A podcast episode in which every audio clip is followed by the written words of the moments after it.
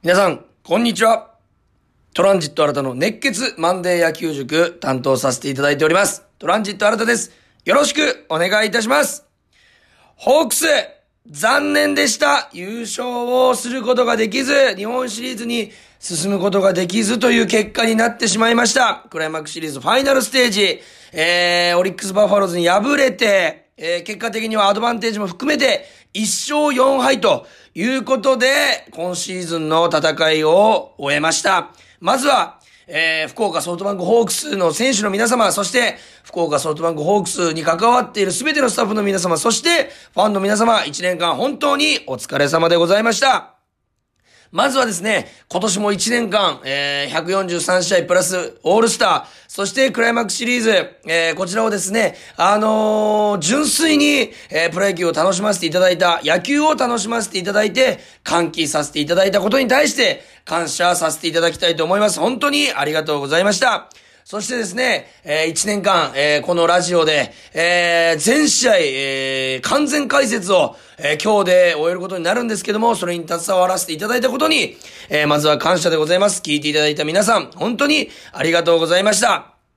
悔しい本当に悔しい、えー、まあ、結果的にシーズンになってしまいました。えー、同率首位で、えー、迎えた最終戦、あまあ、最終戦も首位で迎えたのか、えー、結果的に同率首位ではあったんですけども、えー、直接対決の成績上、オリックスの優勝が決まってしまうという悔しい結果。これが1週間、2週間前。そしてそこから西武に似立てして、えー、ファイナルステージ、クライマックスファイナルステージまで進んだんですけども、オリックスにやはり相性の悪さが露呈してしまって、まあね、オリックスさんの方が、えー、力が上回ったと。おまあ正直、完敗だったかなと。いうふうに思います。えー、その試合をですね、今日もしっかり4試合、えー、クライマックスファイナルシリーズ、えー、完璧に解説、完全試合、えー、完全解説をさせていただきたいと思います。これで今シーズンの試合の解説、えー、ホークスの試合の解説は終えることになるんですけども、さらに気合を入れて解説していきたいなというふうに思います。えー、そしてですね、今日もメールいただいております。ありがとうございます。ラジオネーム、カルロスト式と俺がドライブさんからいただきました。ありがとうございます。えー、アルツさん、こんにちは。こんにちは。毎回、ポッドキャストで聞いている長崎在住のホークスファンでございますと、おお毎年夏休みに家族でドームに足を運んで応援に行っています。ホークスの今シーズンの戦いが終わってしまいましたねと、最後のさよならとても悔しいですと、本当に選手の皆さんはよく頑張っていました。今年は怪我やコロナで思ったような試合ができない時期もありましたが、筑後ホークスの活躍が見られたのは明るい材料ですと。確かに、筑後3兄弟活躍してくれましたね。そして昨年4位だったことを考えれば、今年はオリックスと同率首位まで順位を上げたので、来年は今年の悔しさをバネにして、えー、パリーグ優勝、そして日本一までたどり着いてくれるんじゃないかなというふうに思っていますと、新田さんの野球愛、ホークス愛が伝わるこの番組が大好きです。ホークスも新田さんも応援していますといただいております。ありがとうございます。嬉しいな長崎の方、えー、ね、毎年夏休みは家族でドームにね、あの、足を運んでくださっているということなんですけども、えー、そういった皆様にも、ここ福岡から、えー、各地にですね、このホークスの状況を、そして情報、そして試合の細かいところまでね、お届けできればと思って僕もやってきましたので、こういったメール最後に届くというのは本当に、えー、嬉しいです。本当にありがとうございます。えー、これからもですね、えー、後ほど発表しますけども、えー、マンデー野球塾、試合は、ホークスの試合はありませんが、続けていこうと思っております。えー、しっかりね、えー、続けられるように僕も頑張りますので、これからもぜひ聞いていただければ嬉しいです。よろしくお願いします。メールありがとうございます。さあ、悔しい、悔しいとばっかり言ってられません。この解説残り4試合になってますが、僕はさらにそういう目線もあったんだと、そういう試合の見方もあるんだというところを、ぜひ皆さんにお届けできればと思いまして、僕の最終戦に、えー、まあ、シーズン最終戦に向かいたいと思います。それでは皆さん、今日もぜひ最後までお付き合いよろしくお願いします。それでは始めていきましょうプレイボールトランジット新たの熱血マンデー野球塾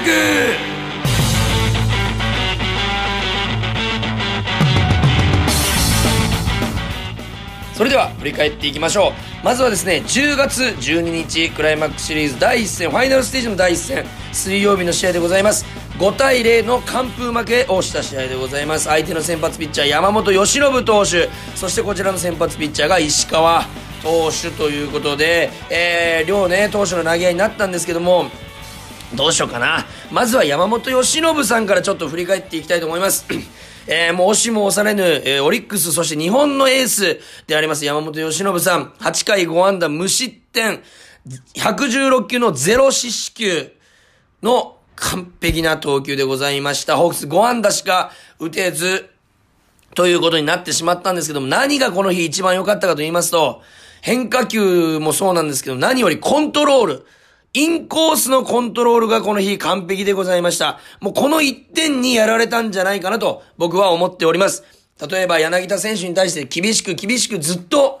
インコースをつく、ストレートだけでなくスプリットも、そしてカットボールもインコースをどんどんどんどんついていく。デスパイネさんに対してもどんどんどんどんインコースをついていくと。そして構えたところも若月さんも、相手のキャッチャー若月さんもかなりインコースを要求していたんですけども、8回、え、はちょっと乱れるとこはあったんですけど、1回から7回はほぼ構えたところ通りにインコースにビシバシボールが行っていた。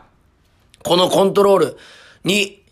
やられたのかなというふうに思います。なかなか踏み込んでいけなかったと。インコースを意識するあまり踏み込んでいけず、そしてちょっとね、考えが定まらないまま、えー、バットを振ることによって詰まっちゃったり、見逃しちゃったりという結果になっちゃったんじゃないかなと。山本由伸さんの思い描いたような投球をさせてしまったなとそしてね、あのー、2連打、あ連打を2回放ったんですよ。ホークス、えー、5回のノーアウトからと8回のワンアウトから、この2回連打が出たんですけども、これがね、得点につなげることができなかったということで、やっぱりね、連打が出るイニングというのは、絶対に、えー、得点につなげてるんですね。これはなぜかというと、なかなか連打というのは生まれない。特に日本一の投手、山本由伸さんから、連打ということが生まれないんですね。だからこそこの連打の時に、フォアボール、エラー、そして送りバント、エンドラン、盗塁などを絡めめながら、得点に結びつけることができていれば、ちょっと試合を動かせたかなと。いうふうに思います。そして、えー、この日山本由伸さんの真骨頂と言えるようなシーンがあったんですけども、これなかなか取り上げられないシーンで、えー、細かすぎてわからない方もいらっしゃると思うんですけども、ちょっとすいません、聞いていただきたいと思います。僕のね、や、中で山本由伸投手の一番すごいところは、強気、強い気で攻めていくそれと頭脳を使って攻めていく。このバランスが本当に完璧なんですね。もちろん技、そして気持ちがないとこれはできないことなんですけども、強気でどんどんどんどん攻めていくところと頭を使った投球、これのコンビネーションが完璧だからこそ、相手を完璧に打ち取ることができる。これが山本由伸さんの僕は一番の長所だと思ってるんですけども、その象徴的なシーンが、えー、ございまして、これね、ホークスのキーマンでもありました、デスパイネさんに対してのえー、投球になるんですけども、えー、これはですね、いつだってかな、7回の表か。えー、確か7回の表だったと思います。こちらの7回表の投球でございます。これなぜすごかったかと言いますと、えー、前の打席で、えー、デスパイネさんが、えー、カーブを、え、ヒットにしてるんですね。デスパイネさんが高めのカーブをヒットにしていた。というのを皆さんまず頭に置いてください。山本投手が投げたカーブをデスパイネさんが前の打席でヒットにしていた。それに対して、なんと初球、山本由伸さん7回表のデスパイネさんの初球、カーブをあえて投げたんですね。これもちろんデスパイネさん待ってないので、見逃したんですよ。デスパイネさんなぜ待ってないかと言いますと、前の打席でヒットにしている球を初球から投げてくる。まあ、ストレートであれば、可能性としてはね、まだあるんですけども、なかなか変化球というのは、まあ、その変化球を潰しちゃうんですね、選択肢から。山本由伸さん特にいろんな変化球持ってますから、カーブの一球を選択肢からなくしたとて、スプリット、チェンジアップ、ツーシーム、カットボール、スライダー、落ちるスライダーというふうにたくさんコントロール、あえー、選択肢があるんですね、変化球の。だから、カーブをあえて投げる必要ないんです。ただ、あえてカーブを投げた。これはデスパイネさんが絶対に待っていないだろうという感覚のもと、考えのもと、えー、バッテリーで考えてカーブを投げた。そのお考えの通り、デスパイネさんは待っていなかったので見逃した。ここが山本由伸さんの頭脳のポイントですね。頭脳を使ったところのポイント。そしてこの見逃してワンストライク。そして次の球、高めの釣り玉。まっすぐストレートを投げたんですね。かなり、あボールだったんですけども、デスパイネさんはもう追い込まれたくないので、振るという意識が頭にありすぎて、ボール球に手を出しちゃって、2ストライク。この時点で99.9%山本由伸さんのもう勝ちは決まってるんですね。えー、これなかなか難しい、えー、シーンではあるんですけども、いくらプロの世界と言っても、山本由伸さんの力を持ってすれば、この時点で99.9%。ここで、デスパイネさん考えることは、もう、吸収、を張るというよりはもうついていくしかないんですね。何を投げられても。という頭の中で、ツーストライクでまだ遊び玉いっぱいあるのになんと、山本由伸さん、そっから、ストレートを4球連続投げるんですよ。変化球を1回も使わず、最終的にセカンドゴロ。しかもそのストレートも強気の部分が出て、えー、2ストライクからストレート、ストレート2球、どっちもインコースの厳しいコースついたんですね。これを2ストライクから、あわや間違えればコントロールミスれば真ん中に入って、ホームランを打たれる可能性まであるのに、インコースをえ攻めていった。ここが山本由伸さんの強気の投球。そしてインコースばかりじゃなく、えー、5球目はアウトコースにスラ、え、ストレート。これを、デスパイネさんが見事見逃したんですけども、最後、さすがに変化球来るだろうというところで、ストレートを投げて詰まってセカンドゴロという形でデスパイネさんを山本由伸さんが打ち取ったんですよ。ここの投球が僕はこの山本由伸さんの凄さ、そして、えー、まあ、この試合の、この打ち取られた、えー、の、もののが凝縮された一打席じゃないかなと。いうふうに思います。これは、デスパイネさんがどうとか言うよりは、もう山本由伸さんが凄すぎると。頭脳と強気、この気持ちと冷静になるところ、ここの使い分けができた完璧な配球、投球だったのではないかなと。なかなかね、ストレートを、えー、6球中、外国人、えー、打者に対して、パワーのある打者に対して5球続けるということはなかなかないんですけど、しかもワンストライク取った後から。これをずっと続けた山本由伸さんの勝ち、えー、完璧な勝利だったのではないかなと。こういうところに抑えられちゃったかなというふうに思います。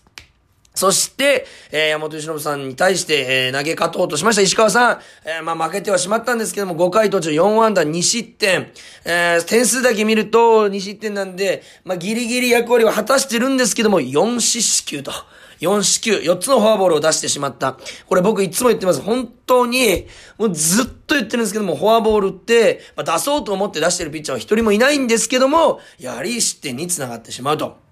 え振り返っていきます。えー、2回裏、早速今日の明暗いきたいと思います。今日の明暗は得点も入っていない、この2回裏でございます。2回裏、ツーアウトを簡単に取った石川さんでしたが、えー、6番バッターの、えー、西野さんにストレートのフォアボール、4球でフォアボールを出してしまうんですよ。これ良くないんですよね。このツーアウトからしかも1球もストライク入らないと、なんか、テンポよくフォアボール出してしまうというのはなかなかね、この、なんですか、相手にもリズムをつかませちゃうと。しかもツーアウトからということで、こっちの流れに持ってこれなかった。その後、杉本さんに7球粘られて、ライト前に打たれてしまうんですね。これただ、このシーズンっていうか、このシリーズ、クライマックスシリーズファイナルステージを通してなんですけど、結果はこのイニング0点なんですけど、シーズンこのシリーズ的に杉本選手を乗らせてしまったんですね、これで。これが良くない。なぜ今日の明暗かというのを後ほど説明したいと思います。そして、4回裏、えー、中川さんフォアボール、相手の吉田さん、吉田正尚センター前、で、ワンアウトの後西野さんフォアボール。でワンアウト満塁になるんです。そしてワンアウト満塁から杉本さん押し出し、ということで、これも7球目押し出しになるんですけども、これが先制点になって、まあ、結果的に決勝点。山本由伸さん相手に1点を取られるのもきつい状況で、1点を押し出しで与えてしまう。これなぜ今日の明暗先ほど言ったかと言いますと、1打席目で、フォアボールを出さなければ杉本さんに回っていなかった。そしたら結果は変わっていたはず。そして、1打席目で7球粘らせてしまったせいで、十分ボールを、石川さんのボールをね、ほとんど見させてしまったんですね。変化球からストレート、そして球の、えー、球筋、どんな球が今日来てるのかと。そういうのを杉本さんに頭の中にインプットさせてしまった。これ、ボールをしっかり杉本さん的には見、見れていたので、1打席目で、2打席目で落ち着いて、ストライクボールをはっきり見分けて、最後は押し出しを選ぶことができた。追い込んでからも1球2球厳しい球投げたんですけども、杉本さんは悠然と、平然と見逃していたんですね。それは1打席目でしっかり7球分ボールを見切れていたからじゃないかなというふうに思います。なので、ここが結果的に先制点、決勝点につながってしまった前の打席ということで今日の明暗。その杉本さんの前の打席、西野さんに対してのストレートのフォアボール。これも含めての今日の明暗が分かれたところ、オリックスが明ホークスが案に転じてしまったところではないかなと いうふうに思います。そして5回裏、若月さんレフト前、福田さんパント、で、ピッチャー変わって大関さん、宗さんにレフト前を打たれてしまって、吉田さんがフォアボールからの頓宮さん、西野さんの連続押し出しから、えー、杉本さんの え4点目のタイムリー、ライト前タイムリーということで、結果的に杉本さんシーズン当たっていなかったんですが、1試合通して完璧に乗らせてしまったと。全、うん、失点に、えー、杉本さんが絡んでいるということでございます。まあ、ここ、途中5回裏のこの宗さんのレフト前にもポイントがありまして、大関さんが これ変わった直後なんですけど、2ストライクを簡単に取るんですけど、ストライクゾーンのチェンジアップを3球目に投げてしまうんですね。これ2ストライクなんでもうちょっと遊び球あってもよかったんですが、ストライクゾーンに甘く入ってしまって、結果的に繋がれてしまったと。そして杉本さんのライト前は1打席目から変化球狙いのタイミングが、えー、変化球狙いのタイミングを取っていたので、僕はこの一緒に見ている友達と、杉本さんずっと変化球狙ってるね、という風に言ってたんですが、その変化球もヒットにされましたし、このライト前は、ストレートを変、えー、ライト前にされたんですけども、インコースではなくアウトコースのストレートをタイムリーにされてしまった。これなぜインじゃなくてアウトがダメなのかというと、インコースはストレートで詰まりがちなんですよ。なぜかというと、これポイントを前に置かないと芯で捉えられませんから詰まりたくないので、どうしてもストレートのタイミングじゃないとインコースって手が出ないんですよ。ただアウトコースは詰まってでもポイントが近い、近くていい分、インコースは前じゃないといけないんですよ。ポイントが、打つポイントが。アウトコースは後ろでいい分、えー、変化球のタイミングでもバットを出すだけで合わせやすい。そこでバットを出したところ、タイミングがあって、えー、ライト前に運ばれてしまった変化球狙いというのが頭にあれば、まあ、インコースに投げていたのかなというふうに思います。まあ、これもタラレバの話なので、プロの世界で本当にね、素晴らしい試合をしている。なんで、これもタラレバなんですけども、まあ、結果的に変化球狙いにしていた杉本さんがすごかったのかなというふうに思います。まあ、大事な一戦目を落としてしまい、2試合目と、いう風になります。アドバンテージ含めて現在0勝2敗。そして10月13日ですね。えー、木曜日、えー、4対3、1点差で、敗れてしまいます。相手の先発宮城さん、こちらの先発坂東さん、3回途中8安打2失点50球。球がちょっとストライクゾーン、うん、主に真ん中に集まりすぎて、えー、8安打を食らうと。3回途中8安打ですから、もうかなりね、えー、オリックスの野手陣も、えー、まあ、エンジンがかかっちゃってしまったのかなと、かかってしまったのかなと。お1回に、えー、ホークス先制すると、1回裏に追いつかれる。3回に勝ち越すけど、3回裏に同点にされるというふうに、オリックスのもう、えー、バッティング陣、えー、バッター陣が完全にバンド投手の球を甘いから、まあ、捉えていたのかなと。ただ、藤本さんが、まあ、えー、前日の石川さんの帰るタイミングがちょっとね、遅かったな、かな、と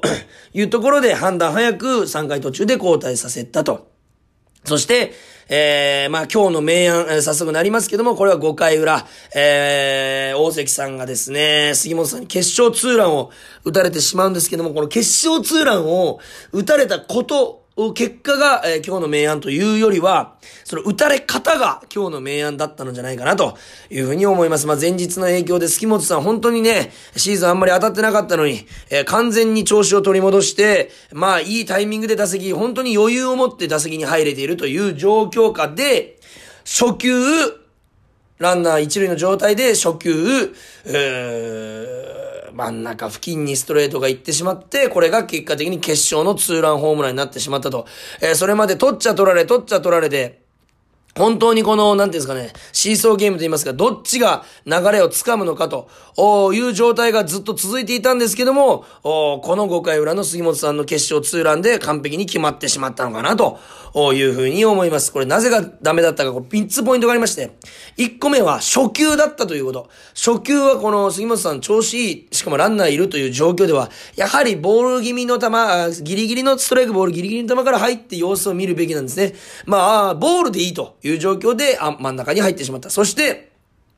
ストレートを投げたということですね。えー、完全に前の日、ストレートに、えー、変化球もストレートにもタイミングが合っちゃった、あ杉本さんに対して、えー、まあこのタイミングを崩す、う球より、えー、タイミングが合っちゃうストレートを投げてしまった。しかもインコースに解散構えていたんですが、大関さんが真ん中に投げてしまった。そして杉本さんが先ほどから言ってるように当たっている。この3つのポイントからして、まあ、今日の明暗だったかなと。この決勝ツーランがホークスの息の根を止めてしまったと。ホークスの息の根を止めてしまったオリックス側が、という結果になりました。まあ、打線に関しましては、どこかのチャンス、かなりチャンスを作れてたんですよ。9安打も放ってます。えー、かなりね、チャンス作れてたんですけど、まあ、1回、3回、9回と点を取ったの全部1点ずつ、どこかで複数得点2点取れていたら、あまあ、ちょっと長、違ったね、流れになっていたのかなと。えー、さらに1回裏の三森さんのね、えー、まあ、えー、ライトへの、ライト線への二塁打で勢いついてましたから、ここで2点取れていたら、大きかったのかなと。まあ、オリックス投手陣の粘りにやられたという言い方もできます。本当にね、オリックス投手陣から、全投手からほぼね、チャンスを作れてたんですけども、要所で点が取れなかったのかなと。えー、さらに5回裏に、その、杉本さんの決勝ツーランで、4対2にされた後に、1点を9回ではなく6回か7回にどちらか、えー、1点に絡むような、えー、得点が取れていたら、1点取れていたら、早めにね、次の1点が取れていったら、流れが変わったのかなというふうに思います。すいません。ちょっともう気持ちと、えー、まあ、喉がもう、すごい、えー、なんていうんですかね、自分の気持ちに喉が負けているのガラガラにね、まあ、いつもそうでしょうけど、なっちゃって今水を飲ませていただきましたけども、えー、本当にね、もう本当息詰まる、試合がここまで続いておりますというところで、これが結果的に負けてしまって、えー、アドバンテージ含めて0勝3敗ということで、なんといきなりホークス崖っぷちに立たされてしまうと。ここで第3戦、11月14日の金曜日、3対0の完封勝利でございます。相手、田島投手、こっち、えー、千賀投手、エース千賀投手、7回途中3安打、無失点81球ということで、球数も少なく3安打にも抑えて無失点。エース、ありがとう完璧な投球でございました。要所を占めるエースの投球、今シーズンで一番ストレートで、押していけた、強気で押していった、ストレートが走りまくっていた投球だったと思います。えー、吉田正尚さんに対しましては、ストレートで見せかけてカットボールをインコースに投げるというような配球も見られて、本当に見てるこっちも配球で楽しめられる、えー、楽しめるような、えー、投球でございました。フォークもバチバチに落ちていて、まあ、中川圭太戦、あ相手の中川さんがうまく捉えたというシーン、ストレートもフォークもあったんですけども、それ以外を完璧に抑えていたんじゃないかなというふうに思います。さらに千賀さんを助ける守備、これも目立ちましたね。3回裏、まず三森さんの連続ファインプレー。紅林さんのセンター前に抜けそうなハーフライナーを、えー、飛び込んでキャッチ。そしてその後の連続で、えー、福田さんの高いバウンド内野安打になったなと思ったところをランニングスローを取って素早いランニングスローで一塁福田さんをアウトにすると。もう、千賀投手も笑いがマウンドで出てました。なんだよと、そのプレー凄すぎると。千賀さんがもう三森ありがとうという表情がね、満面の笑みが見れたプレーでございました。さらに、6回裏、ギータさんのツーアウト一塁の、での、えー、宗さんのライト前を、えー、ギータさんがライトからサードに、えー、後返球をして、サードで福田さんを、えー、タッチアウトにすると。これね、ただタッチアウトにしただけじゃないというか、ただ後返球をしただけじゃないというのが、ちょっと僕の説明したいところでございまして、えー、実はですね、この京セラドームオリックスの本拠地は、人工芝なんですけども、えー、まあ、ホークスの球場、ペイペドームの球場とちょっと、人工芝の質が違いまして、バウンドがかなり高く上がる球場なんでございます。なので、えー、まあ、取るときも、お相手のバッターが打った打球を取るときも、配慮が必要なんですけども、頭越されたりしないように必要なんですけども、え守備の時、実は投げる時も送球が、えー、あまり、えー、低い球を投げないと、高い球を投げちゃうと、高く上がっちゃって、えー、その滞空時間が長いせいでタッチアウトできないというシーンがあるんですね。投げた球も高く上がっちゃう。だから、えー、低い送球で素早い、えー、ライナーを投げ返さないといけない。これも頭に入れた上で、柳田さんのコントロールも完璧な後返球でアウトにした。本当にプロの技術が凝縮された、そして、えー、京セラドームのことをよく理解した柳田さんらしいワンプレーだったんじゃないかなと。ここもっと、いろんなメディアで取り上げて欲しかった。そこの説明まで欲しかった。それぐらい素晴らしいプレーでございました。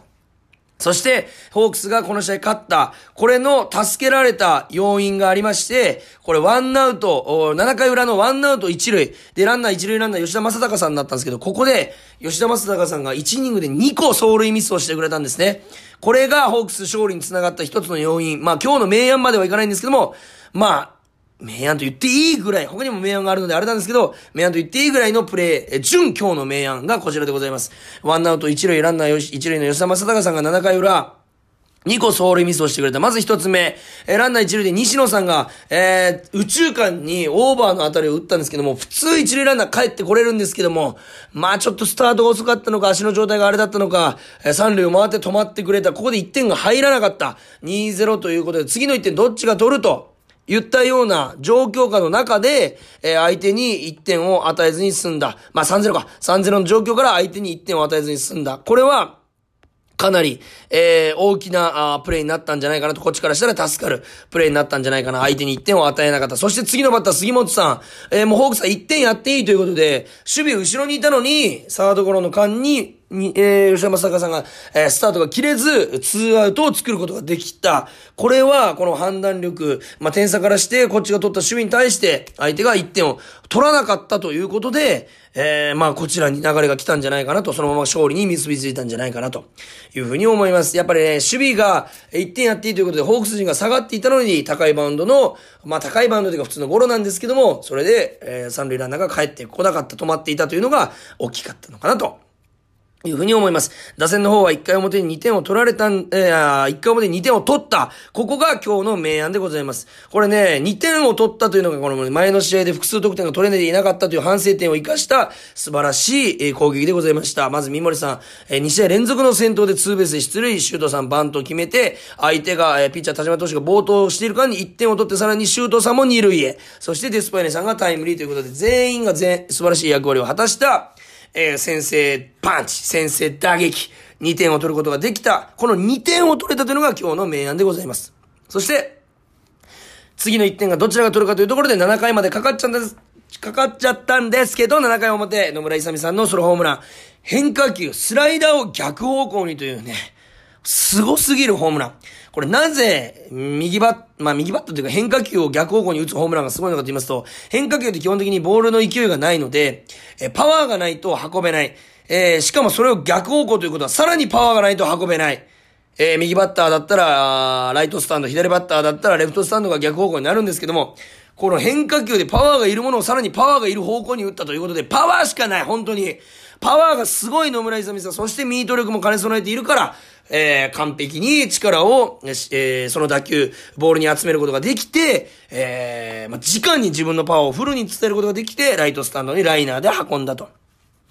もう、解説の方もびっくりのホームランでございました。3-0見事勝利を収めることができました。ただ、10月15日土曜日、2対3、1点差でサヨナラ負けを喫してしまい、ホークスの今シーズンが終わってしまったという試合でございます。えー、まあ相手の先発山岡さん、これのスライダーにバッターがなかなかね、こうついていけず、えー、まあ相手の山崎さんの、変わった時にデスパイネさんがツーランホームラン打った2点が2点なんですけども、うん。ここまで宇田川さんのフォークとか山岡さんのスライダーに、ちょっと完璧にやられてしまったのかなと。オリックスが今年勝ってきた投手陣をそのままぶつけられて、ホークスも苦手な投手陣それが今シーズンそのまま露呈しちゃったかなと。えー、こちらの先発は和田投手5回途中3安打2失点58球ということで、ストレートのキレも良くて、いつもの通りの安定感のある和田さん、本当にね、先発としてのね、仕事はきっちりしてるんですけども、4回裏それを上回る吉田、えー、正隆さんのツーランホームラン、完璧でございました。甘いチェンジアップをね、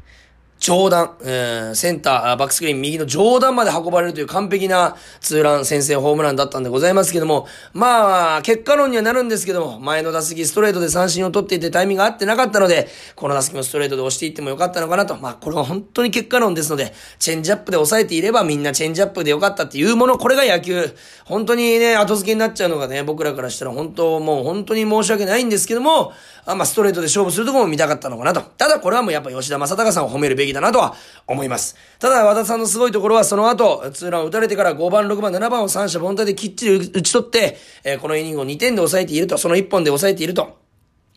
まあ、ベテランの凄みだなと、経験値が違うなと。任せられるな、安心するなといったような投球でございました。えー、6回裏、あまあね、えー、ピッチャーが、えー、和田さんから、えー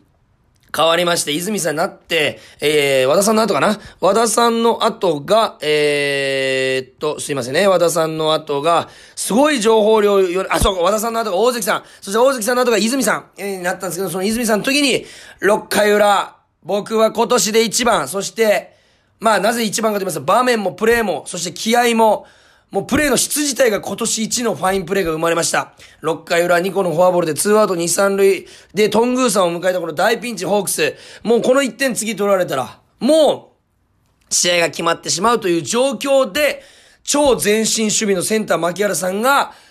センター後方に飛んだライナーのでっかい当たり、トングーさんのでっかい当たりを、後ろに飛び込みながらキャッチしてピンチを脱するという超超超、超超超、超超超、ファインプレーが生まれました。9回超言わせていただきました。ありがとうございます。本当に超前進守備からのスーパーファインプレーだったんですけども、なぜこれね、映像でぜひ皆さんこれだけは見ていただきたい。槙原さんがどんなすごいプレーをしたのか。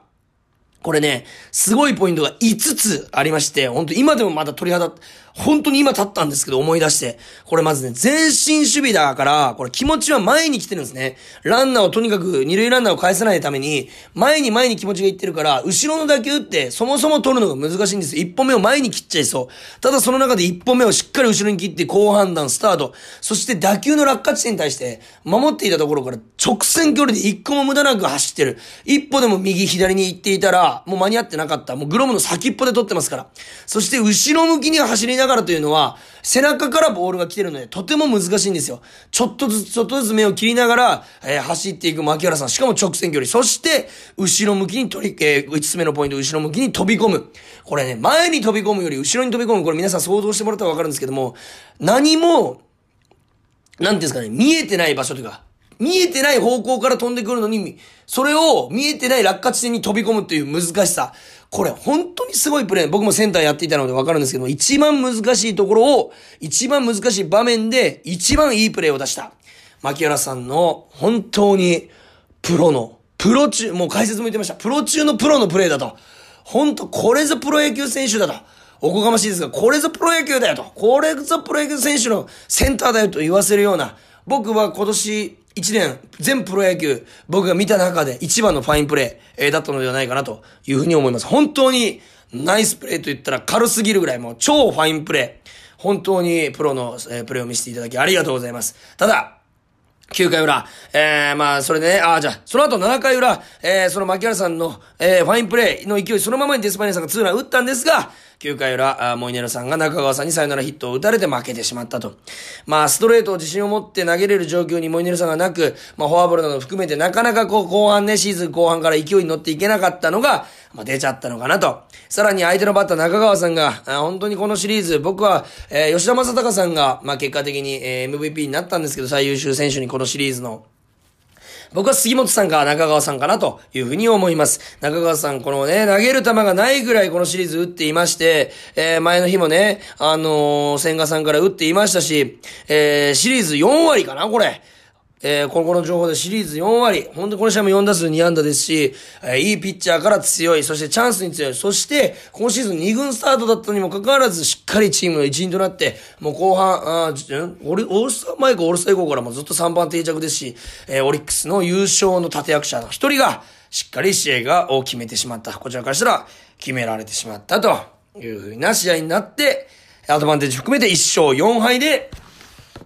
えー、日本シリーズ、進出ならずというような結果になってしまいました。ここまで4試合駆け抜けましたけども、本当にね、素晴らしい試合を見せていただきました。ホークスの選手の勇姿を見ることができて、えー、ファイナルステージも楽しむことができました。そして皆さんも1年間応援ありがとうございました。このラジオもね、えー、結局今エピソード何まで言ってんだろうエピソード次が今日でこれでエピソード 28?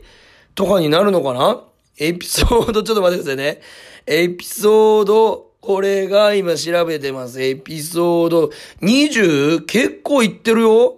えー、エピソード、おー20、これが 30! エピソード30になります。すごい量を解説してきたな。全試合オールスターも含めて150試合か。151試合か。人生初151試合連続解説させていただきました。皆さん本当に聞いていただきありがとうございます。そして広めていただきありがとうございます。そしてメールを送っていただきありがとうございます。皆さんのおかげで今年は RKB、えー、エキサイトホークス、えー、のラジオで生解説も二度もさせていただくという貴重な経験をさせていただきまして、本当に自分が野球をやっていた以来、こんなに野球に携われるた、えー、年はありません。本当に幸せな一年でございましたし、それはもうすべてホークスの選手がね、素晴らしい試合、素晴らしいプレー、僕にが解説をさせていただけるようなプレーを、うん、していただいたおかげでありますし、聞いてくれる皆さんのおかげでもあります。聞いていただいた皆さんのおかげでもあります。本当に1年間ありがとうございました。一応ですね、このまあ発表にはなるんですけども、オフシーズンもマンデー野球塾、えー、熱血マンデー野球塾続けていきたいと思います。これはね、えー、どういう形になるのかは来週からのお楽しみ。まずは日本シリーズを解説しま、するかもしれませんし、え、それ以外のものをやるかもわかりません。まだはっきりと決まっていないんですが、一週間後ぜひ皆さん楽しみにしていただきまして、えー、これからもオフシーズンも、まだまだ皆さんの野球熱を冷まさないように熱血で新たがね、お届けしていけたらというふうに思いますので、ぜひこれからもお付き合いいただければと思います。そして熱血マンデー野球塾、まだあるらしいよって周りに言っていただいて、まだまだね、このメールの方もお待ちしております。やはり皆さんのメールあってオシーズン特に助かるかもしれません。皆さんとのメールの会話が、僕のこの熱血マンデー野球塾の内容の中心になってくる可能性大いにあります。皆さん、そこの、うん、みな、あなた、本当にメールをください。よろしくお願いします。メールアドレス、kor.rkbr.jp、kor.rkbr.jp RKBR.jp でございます。すべて小文字でございます。皆さん、ぜひ、熱血マンデー野球塾にメールいただきまして、今シーズンの感想でも構わないですし、こういうプレーってどうなってるんですかこの選手について教えてくださいとか、本当に高校野球の話でもいい、オフシーズン。何でも社会人野球の話題でもいいです。本当にバットでもグローブでも道具のことでもいい。とにかく野球に関わる全てのことに関して、私が解説、説明、皆さんに、えー、わかりやすくお届けしていきたいと思いますんで、これからのオフシーズンもぜひ、皆さんお付き合いいただければと思います。えー、喉が痛いです。本当にちぎれそうなぐらいの、えー、熱量ですいません、お届けしまして、皆さん聞き苦しい場面もあったかもしれませんが、本当に、えー、1年間シーズン通して聞いていただきありがとうございました。どんな日でも皆さんに野球をお届けできて僕も幸せでしたし皆さんの声をいただけて幸せでございました。溢れる気持ちいっぱいあります。なんか終わりそうな雰囲気ですけどもラジオこれからも続きます。ぜひ来週からもよろしくお願いいたします。それではホークスの皆さん本当に1年間お疲れ様でした。やっぱり野球って素晴らしい。野球って楽しい最高のスポーツ。そういうことを感じさせていただきました。全ホークスの選手全スタッフさん全ファンの皆さんに感謝しかありません。本当にありがとうございました。これからも熱血マンデー野球塾よろしくお願いします。今日もトランジット新たが担当させていただきました。それでは失礼します。ゲームセット。